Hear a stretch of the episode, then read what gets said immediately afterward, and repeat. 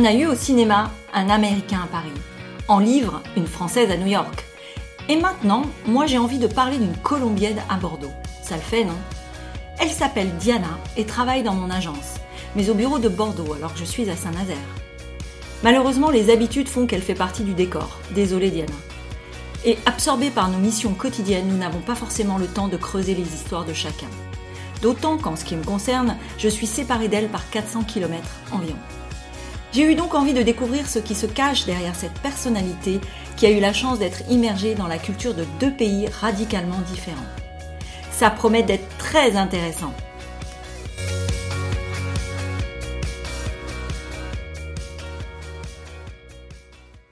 Dans quelles circonstances as-tu été amenée à venir vivre en France?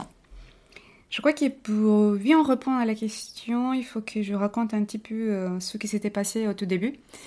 Euh, moi, quand j'ai euh, je faisais mes études en Colombie Mhm. pour la licence, euh, moi, j'ai commencé à travailler directement.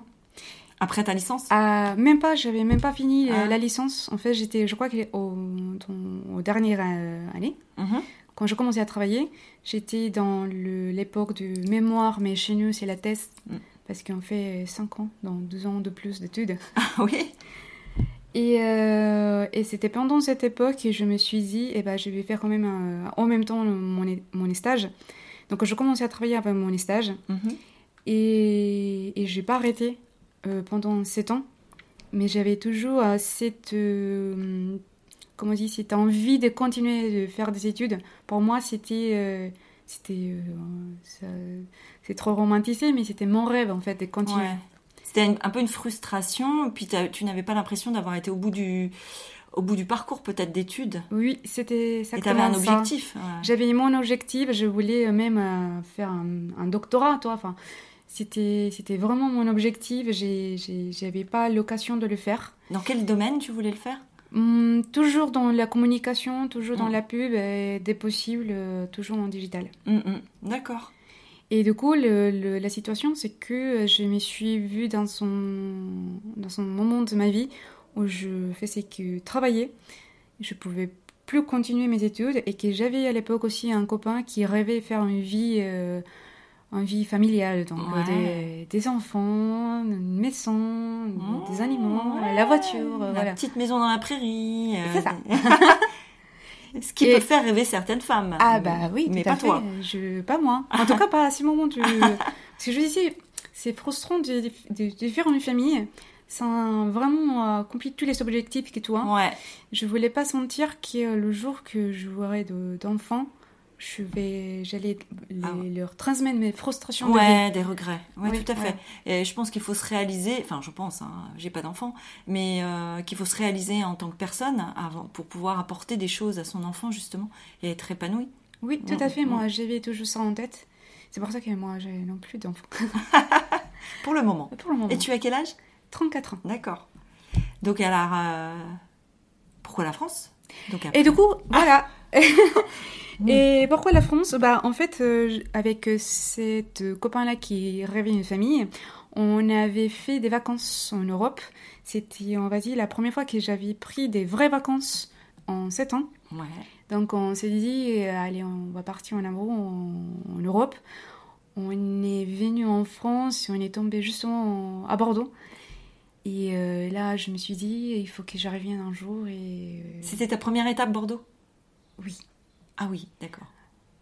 En France. Oh, quelque chose comme ça. Je me Ouais. souviens plus vraiment euh, le parcours qu'on avait suivi. euh, T'as fait d'autres pays avant la France? Oui.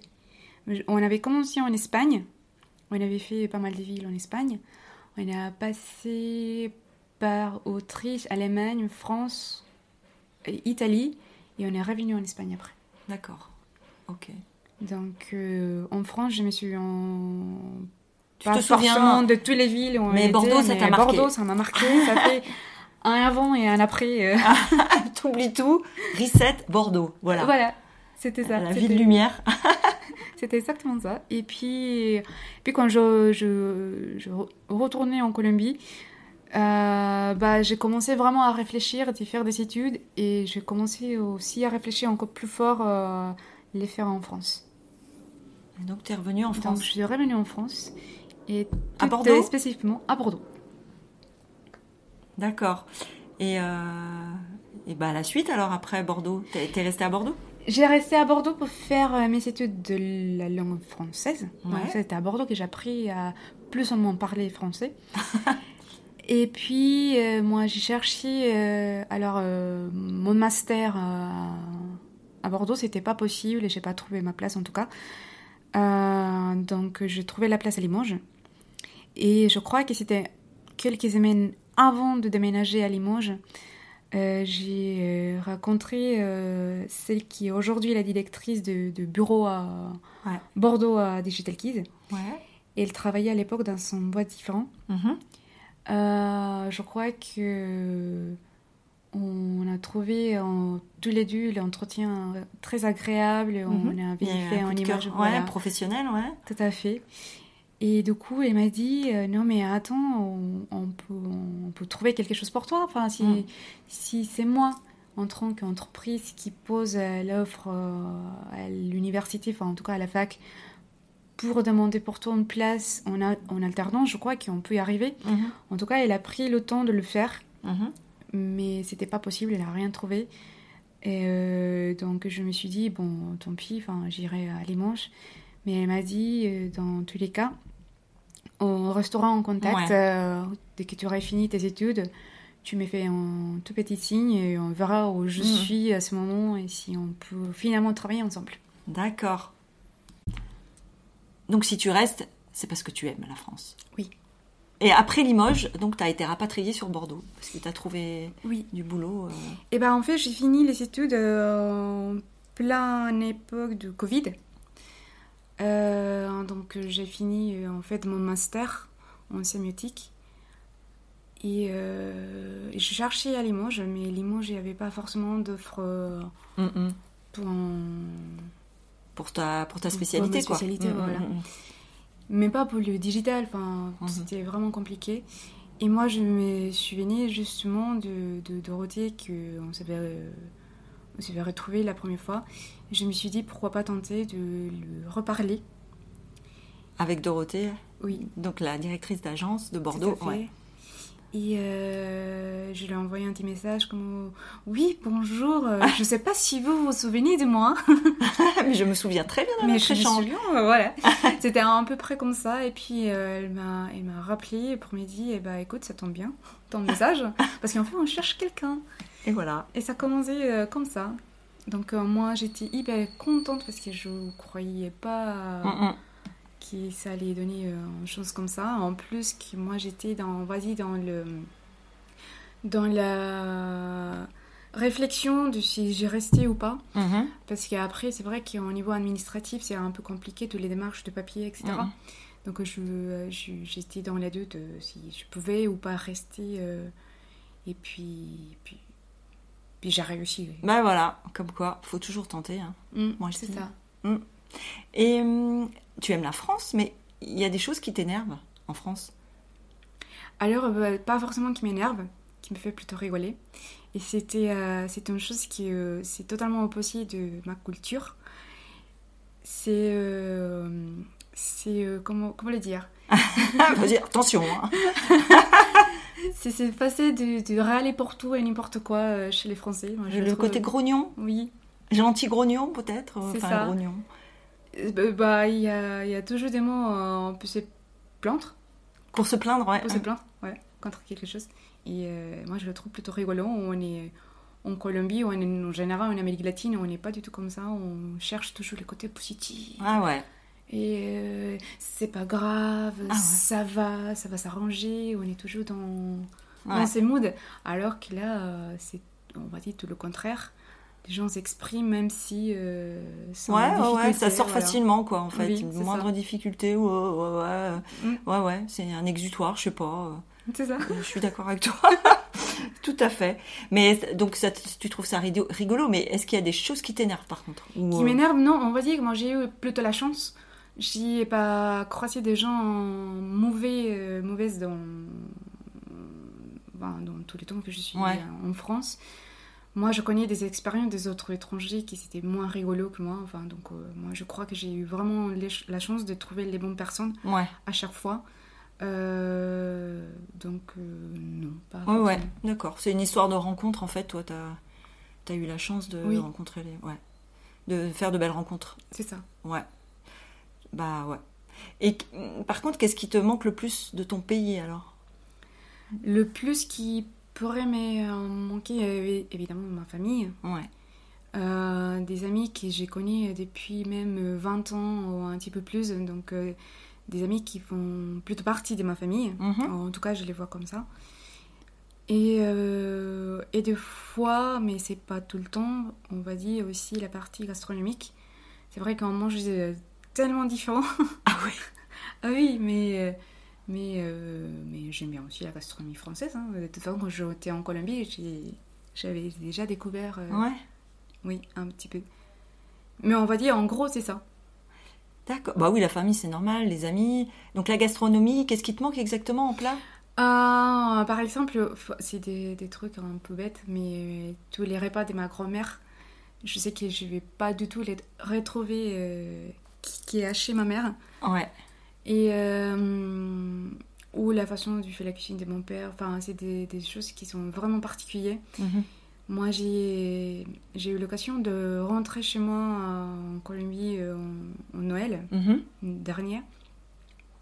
Et, euh, et en fait, je voulais que manger les, la cuisine de ma grand-mère et de mon père. Ils me disaient, oh, mais on peut aller au resto. Et je dis, non.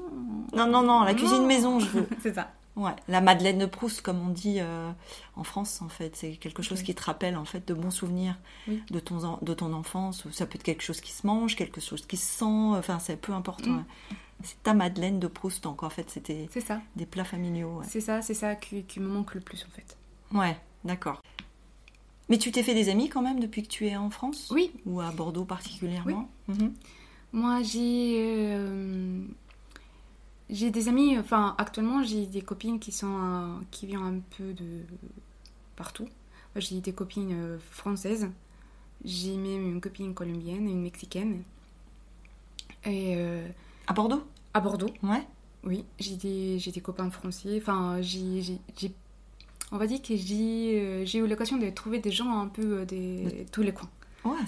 Donc euh, ça, c'est plutôt sympa. Et c'était Ouais. comme ça depuis que je suis arrivée en France. Avant, j'avais des amis euh, mexicains euh, qui venaient de même d'Europe, en, en Allemagne, d'Espagne. Enfin, c'était Mhm. vraiment un peu, un peu, un peu partout. Enfin, Ouais, mais toi tu cherches pas forcément de. euh, tu- t'en fiches en fait de quels horizons viennent les gens en fait. oui, euh, c'est ça. Et c'était toujours comme ça.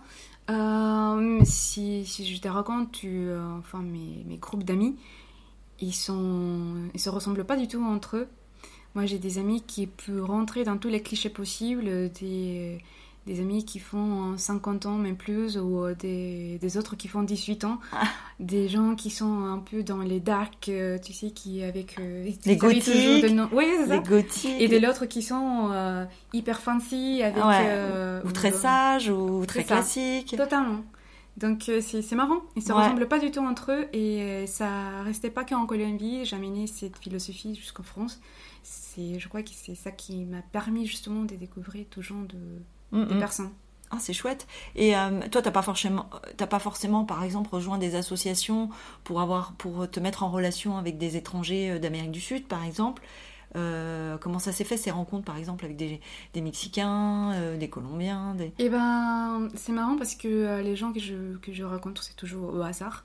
J'ai jamais fait partie des organisations, Ouais. des choses comme ça. Ah, au hasard, ouais. Oui, moi j'ai j'ai tenté, je, je crois qu'une seule fois, parce que moi j'avais une, une copine japonaise qui voulait justement euh, faire des rencontres un peu euh, dans le speed. et je dis euh, ok, bah je, je te suis, enfin, allez, pourquoi pas, on tente. Et moi j'étais pas forcément à l'aise, j'ai pas trop aimé. Faire du speed, speed Bah non, c'était c'était dans un bar qu'on- qui faisait des soirées, je sais plus quoi. Et c'était justement tout le monde était dans la position justement de découvrir des gens ouais, de rencontrer. Mm, mm. euh, parler ou pour pratiquer en tout cas la langue française. Mhm. Euh, mais on pouvait parler en espagnol, en anglais, n'importe Mhm. quelle langue. Et euh, mais tu n'avais pas l'impression justement de découvrir des, des, des gens? Avais, euh, pour moi en tout cas, tu, je rencontrais des gens qui, qui étaient dans le. Comment on dit Pas l'envie, pas. Qui étaient juste là, juste pour en mettre en pratique sa langue. C'est tout. Ouais, d'accord. Euh, T'aimes bien le hasard en fait où tu Moi, ça se hasard, fait. Du coup, il y a toute la découverte qui se fait. Enfin, ouais. Oui. Il y a tout un processus en fait. euh, en Oui, moi, et moi je crois que c'est pour ça justement que j'ai que eu la chance de, de, de rencontrer des bonnes personnes. Euh, parce que c'est pas forcément des gens que j'ai cherche, que j'ai cherché, c'est Ouais. des gens qui j'ai tout simplement. Voilà, c'est le hasard de la vie. Voilà. Euh. Ouais, et puis juste ta personnalité qui fait que bah, tu attires ce genre de personnes aussi, je pense. Peut-être. ouais, bah, je pense hein, que les gens attirent. euh, euh, Enfin, voilà, un, un certain style de personnes, euh, j'y crois fortement en fait. euh. Et euh, qu'est-ce que tu penses des relations hommes-femmes en France par rapport au Colombie Il y a une différence Il y a une différence, oui.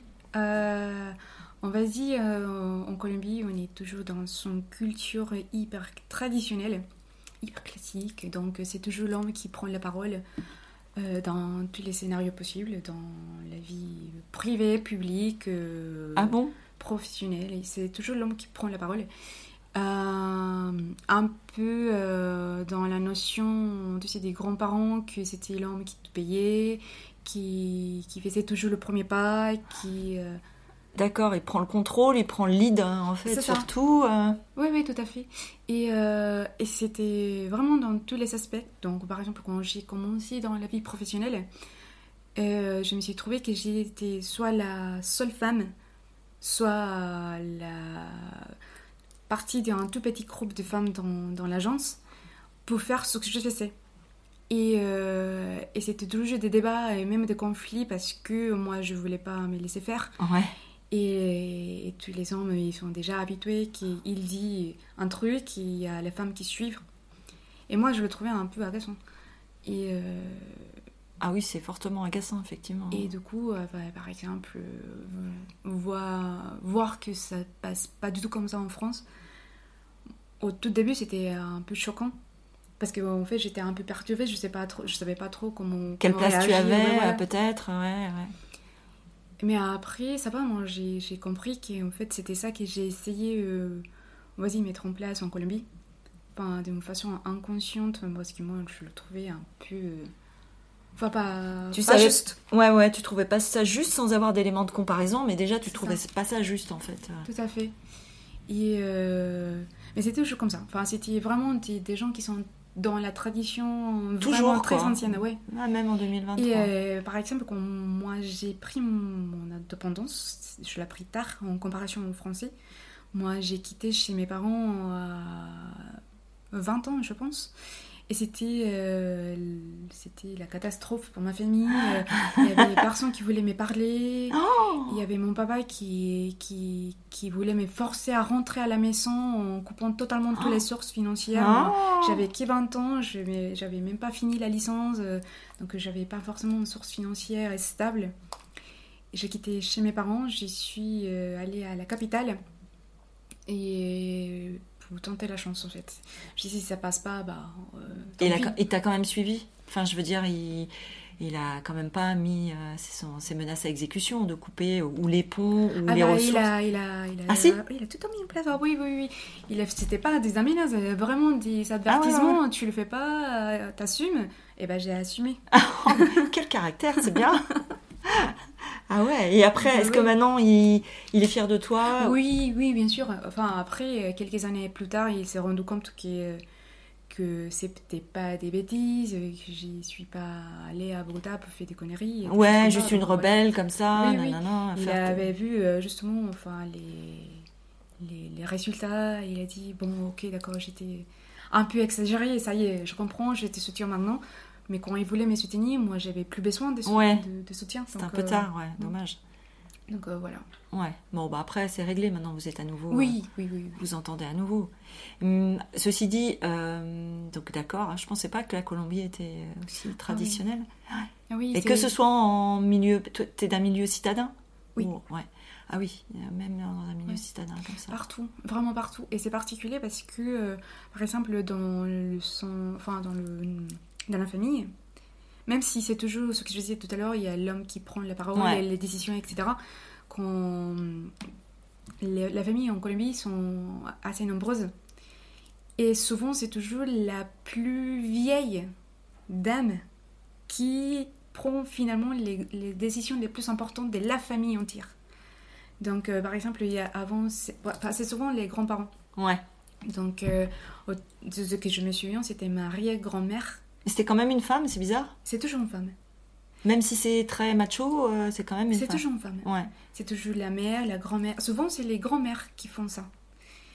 Et je ne sais pas si tu as déjà lu ou entendu parler des Cent ans de solitude. Non bah, si, euh, si tu as l'occasion de, lire, euh, Tu, tu, vas mieux comprendre justement ces types de culture, parce que c'est pas qu'en Colombie, c'est vraiment partout l'Amérique latine.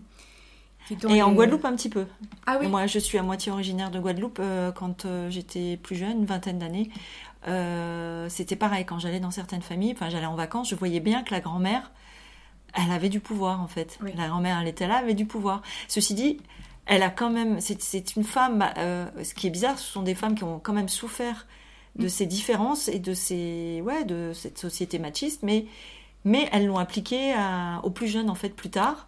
Euh, peut-être il y avait comme une aigreur, genre euh, moi j'ai pas eu, pourquoi toi t'aurais. Enfin je sais pas. Mais c'était des femmes qui l'appliquaient alors qu'elles-mêmes ont souffert du système, ouais. C'est ça, je le trouvais. C'est très paradoxal, ouais. C'est ça. Et euh, donc, ça c'était passé comme ça. C'était ma arrière-grand-mère. Après, c'était ma grand-mère qui a pris, justement, on va dire, le pouvoir de la famille. Et euh, c'est toujours elle. Mais en fait, elle répond à des dictates masculins en faisant ça. Ou elle, euh, bah, si elle décide que toi, t'as pas le droit de faire ça, nanana, ou. Il faut que je le fasse. Ouais. Mais, Même si c'est un... mais quelle est la place de l'homme là-dedans? Puisqu'on dit que c'est les hommes qui ont toujours. Enfin, tu dis que les hommes ont. Bah, en fait, quand, vu que c'était on va dire que les, femmes, enfin en tout cas les vieilles femmes, elles sont toujours dans, dans, à la tête de la famille, on va dire. Euh, l'homme va toujours obéir la décision de cette personne en particulier, mais on vit pas forcément tous ensemble. C'est-à-dire, tu as ta famille à toi, mais s'il y a une décision qui va toucher toute la famille entière, c'est ma grand-mère qui ah, va prendre la décision et qui prend la main.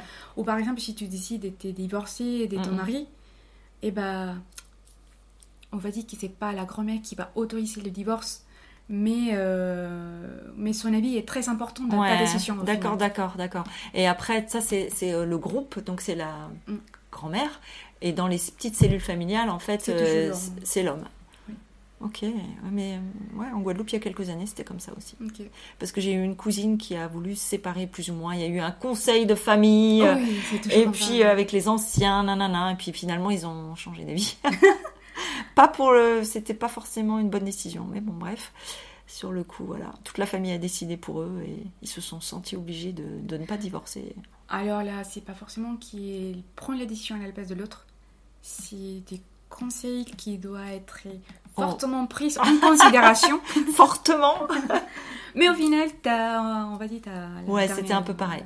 aux Antilles, je sais pas, ça a dû beaucoup changer parce que j'avais une vingtaine d'années à l'époque. Ça a dû beaucoup changer, mais à l'époque, ouais, c'était ça. Mm. Mais par contre, toi, tu dis que c'est toujours le cas en Colombie. Oui, euh, après, on va dire, mm. c'est les, structures euh, familiales, c'est un peu différent, moi, je trouve. Mm. Mais euh, on va dire, dans des familles nombreuses, il y aura toujours quelqu'un qui va prendre un petit peu la, la les décisions, le contrôle de tout le monde qui est autour. Sinon, en termes de, euh, donc, euh, de ce, de ce côté-là, en fait, euh, les relations hommes-femmes en France sont positives, mais est-ce qu'il y a des côtés négatifs aux relations hommes-femmes que tu as détectés, que tu as vues en amour Ça peut être en amour par rapport ou, ou en amitié ou... Et moi, je crois qu'il peut-être, c'est qu'il y a quand même un petit peu de je sais pas comment l'expliquer, mais enfin de, de, les relations sont un petit peu froides en comparaison. Bah, par exemple, je m'explique. par exemple, ce que je disais, que c'est l'homme toujours qui prend la Ouais. parole même dans les, les relations de couple, euh, c'est-à-dire qu'ils sont un peu dans le dans l'ancienne, de tout payer, de chercher toujours les bons plans, justement. Quand, ouais, ouais, pour, quand euh, tu dis prend la parole, c'est-à-dire qu'il prend le lead, quoi. Il... Oui, Ouais, voilà. il faut- de- enfin, mais c'est pas dans le, enfin, c'est le mauvais, les, les bons sens, mais euh, dans les bons sens, c'est de, de, il pense toujours à quelque chose euh, qui peut te faire plaisir, donc Ah. il te fait des petits détails, C'est un peu de la galanterie, euh, ouais. Voilà, c'est Mm. toujours comme ça. Et là, vu que c'est un peu 50-50, un peu partagé, euh, toutes, les, toutes, les, toutes les choses, oui. En France, et euh, je pense que ça refroidit un petit peu les relations. Enfin, t'as t'as t'as pas le petit détail qui te fait plaisir, Ouais. mais très exceptionnellement, qui ouais, c'est c'est dans cette notion-là. Des petits gestes attentionnés, peut-être, c'est ça? Oui, voilà, c'est ça que je cherchais. Des petits gestes attentionnés? Ouais. Euh, oui. Mais il y a encore beaucoup de galanterie, mais, mais c'est vrai qu'on vit une époque un peu compliquée pour les hommes, je pense. Euh, Oui. Je pense savoir être galant, pas galant. Est-ce que ça va être mal interprété? C'est ça, je Les crois, petits je crois que gestes. c'est peut-être ça. Un, je pense qu'ils trouvent pas forcément leur place. euh, Mais c'est un constat, hein, c'est pas. C'est un constat. euh, ouais. La jeune génération, je pense qu'elle peut avoir du mal. Oui.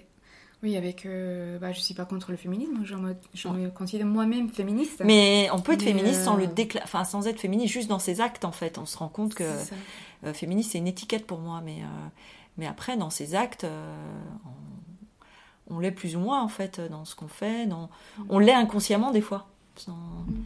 dans sa façon de- d'agir avec les autres, de dans son boulot. on- Des fois on peut l'être, mais sans le le clamer.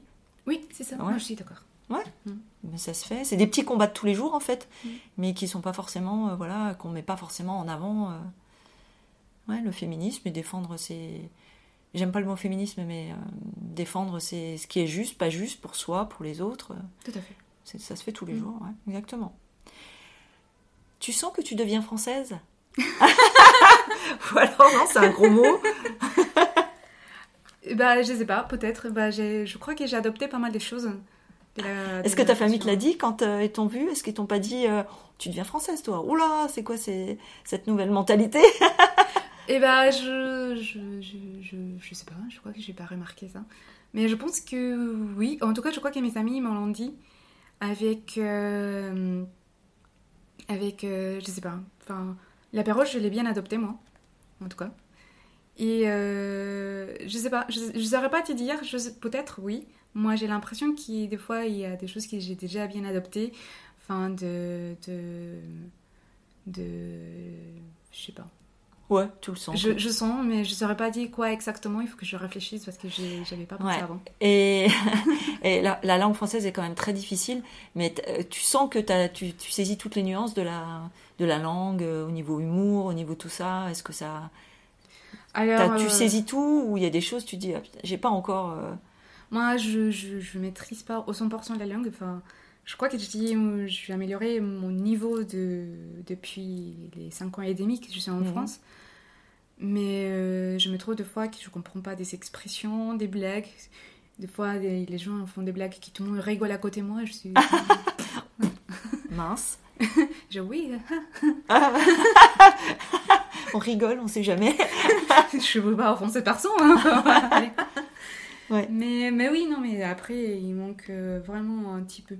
Enfin, c'est. Je sais pas, il y a des gens. Je connais des gens qui sont en France depuis 20 ans et que. Il manque toujours euh, Ouais. la totalité, euh, enfin, de comprendre la totalité des choses, mais.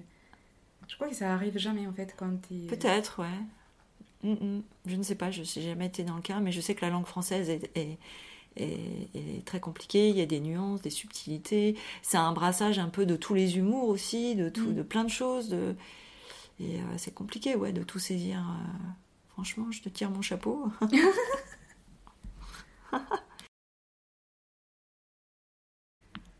si je te dis Pablo, qu'est-ce que tu dis? Tu ris, tu souffles du groin, tu dis Hmm, encore une qui me fait qui me fait suer avec Pablo. Les femmes au Pablo. Qu'est-ce que Euh, ça t'inspire? Bah en fait, ça c'est marrant. Et c'est marrant que tu poses la question parce que c'était un truc qui, qui, qui, qui m'est dérangé énormément au tout début. Euh, L'association Colombie, trafic de drogue, Pablo Escobar. Parce que euh, moi, c'était une chose que j'ai très mal vécue, en tout cas moi et ma famille. Ah ouais. On était touchés. Moi, pas directement par monsieur Pablo, mais euh, par toutes les choses qui. euh, Les clichés, non qui l'amenaient. Non, en fait, euh, au niveau violence dans Ah oui. mon pays. Donc, euh, à l'époque, il y avait, euh, je- si je ne me trompe pas, euh, trois ou quatre cartels très forts en, enfin, par tout le territoire qui ont fait alliance avec les guérillas. Et, Ouais. donc, en fait, c'était c'était hyper compliqué de, de, en tout cas pour les femmes, de sortir librement à l'époque parce que si tu te croisais avec un narco, euh, Mm, tu pouvais tomber très facilement dans, dans son radar et puis t'es Oh pris en otage. Et... En fait, c'était un truc qui, qui je crois, qui, qui, qui a marqué vraiment ma génération en tout cas, Ouais. parce qu'on avait la peur de, de parler, de s'exprimer, de dire les choses. On croyait qu'au moment que tu dis quelque chose de négatif contre quelqu'un, euh, tu pouvais très facilement te faire assassiner. Ah euh, ouais. enfin, c'était hyper, euh, hyper Affreux. compliqué. Ouais. Et par exemple, ma famille, on a perdu une maison parce que on était coincés entre les cartels et la guérilla. Et, on avait, euh, j'ai mon oncle qui s'est fait s'est fait assassiner parce qu'il ne savait pas que euh, la femme qui commençait à lui lui draguer, Ouais. c'était en fait la femme d'un narco. Oh et le mec, il est arrivé dans la Oh, boîte, terrible. s'est rendu compte. Donc, euh, oui, non, mais c'était c'était c'était pas drôle du Ah tout. non. hein. Et du coup, enfin, voir qu'il y a des entreprises euh, de, dans, le, dans le divertissement, je sais plus comment se dit, ouais, ouais, Ouais. qui, qui prend le sujet euh, d'une façon hyper légère, sans Ouais. vraiment comprendre le contexte euh, et l'impact Qu'il y a des gens qui ça ont eu. souffert énormément. Voilà. ouais. Donc euh, c'est pas forcément très rigolo. Enfin, et le petit cliché qui nous a suivi des Mm, années, euh, mm, mm. surtout au début des années 2000. Moi, enfin, c'est pas, Ouais. c'était pas cool. Moi, je le prenais hyper mal au tout début. Après, j'ai compris. voilà, au, au final. T'as pris euh, mal quoi quand que, que les gens t'en parlent ou que Enfin, qui posait la question parce que je savais euh, avec quelle intention Ouais. il est posé. Donc euh, après, moi, je me suis dit, enfin, il faut juste expliquer les choses. euh, Mm, mm. Oui, il y a la série, oui, il y a, il y a des petits euh, trucs, des films, il y a énormément Et puis le problème, c'est qu'avec ces séries, ils, ils font passer bah, Pablo Escobar plus ou moins pour presque une figure héroïne en fait. Oui, et c'est ça qui dérange Ouais. le plus. Ouais, c'est ça qui doit déranger. Et tu vivais, as-tu, vis ta famille est à Bogota ou à... Non, ma famille, en fait, moi, je suis née euh, à, Cali. Moi, j'ai vécu toute ma vie euh, dans son petit village qui est juste à côté de Cali. Mais on va dire que ma, euh, mon enfance et mon adolescence s'était passée entre Cali et ces petites villes-là. Et ma vie adulte, je l'ai fait à Bogota, mais moi toute seule. Toute ma famille a resté Ouais. toujours entre Cali et Palmira. Ouais. Mais, mais à Bogota, c'était aussi compliqué, euh, Ouais. cette histoire des quartiers. Ah ouais, de- ouais. En fait, tu savais pas à qui tu devais parler, euh, euh, Ouais. clairement, parce que c'est compliqué. Moi, j'ai une anecdote, anecdote avec une de mes profs de licence, enfin en Colombie. Elle venait de Bogota. Moi, mes études, je les fait à Cali. Mais elle venait de, elle venait de Bogota et elle connaissait pas forcément les têtes euh, des cartels Mm, euh, parce qu'on avait à Cali, à Medellín, à Bogota et une Catherine qui m'échappe, je suis, je me souviens plus. Mais elle connaissait pas du tout les têtes. euh, Mais vous, vous connaissez, en fait, les, Oui. les- les- vous, vous saviez euh, à Oui. quoi ils ressemblaient, en fait, ces gens Et du coup, elle disait qu'elle était dans un resto de fast-food. Donc, elle faisait la file d'attente justement pour commander. Et euh, il y avait un monsieur qui rentrait, comme si c'était le patron de tout, euh, et qui, qui sautait totalement la file d'attente. Ah ouais. Il était dit, allait directement en queue. Et cette dame-là, ma prof, il disait Oh, mais qu'est-ce que vous faites là? Mais Ouais. franchement, respectez euh, un petit peu les Vous gens êtes mal qui. polis, euh, voilà. ouais. Et en fait, tout le monde l'a regardé avec le panique et on est devenu vraiment tous les restos totalement pâles avec les grands yeux qui s'est Tout le monde est paniqué, quoi. Bah oui. Et le gars qui se tourne, qui a rigolé et a dit Bah oui, vous avez raison, mais je m'en fous, j'ai- je suis trop pressée. Désolée, hein, bah, en tout cas, je m'excuse, mais je vais pas, la file, je vais pas faire la file d'attente. Et il a dit non, mais c'est pas possible. Ah, Bon, oui, il, a, il a pas arrêté tout temps. Enfin, tout le monde paniquait de plus en plus. Il était avec euh, son mari. Et euh, donc, il, le, le monsieur- le mec, il a commandé. Ouais. Sa commande, elle était faite dans 5 minutes. Oh, enfin, vraiment un truc hyper rapide. Et lui, il est parti avec ses gardes-corps, euh, voilà, derrière lui. Et il était énorme. Il a continué en plus. Et puis, quand il était parti, il y a son mari qui lui a dit la prochaine fois, tu fermes ta gueule. franchement, tu sais pas qu'est-ce que tu viens de faire comme bêtise. Mais Ouais. franchement, on pouvait se faire tuer. euh, Heureusement, on l'a pris dans les bons moments. euh, il était hyper sympa. Mais si, non, mais c'est qui lui? Et, euh, C'était. euh, tu peux chercher après, mais lui s'appelait, je crois qu'il c'était Chupeta. Et c'était. Euh, Quelqu'un euh, avait beaucoup trop de pouvoir dans le cartel. Je sais plus quoi, il faisait quoi, mais. Mais euh, il pouvait euh, Oh là là. se faire ouais, avec ouais, son ouais, commentaire. Ouais, d'accord. Donc euh, je comprends bien dans quel état sont les, les Colombiens à cette époque, quoi.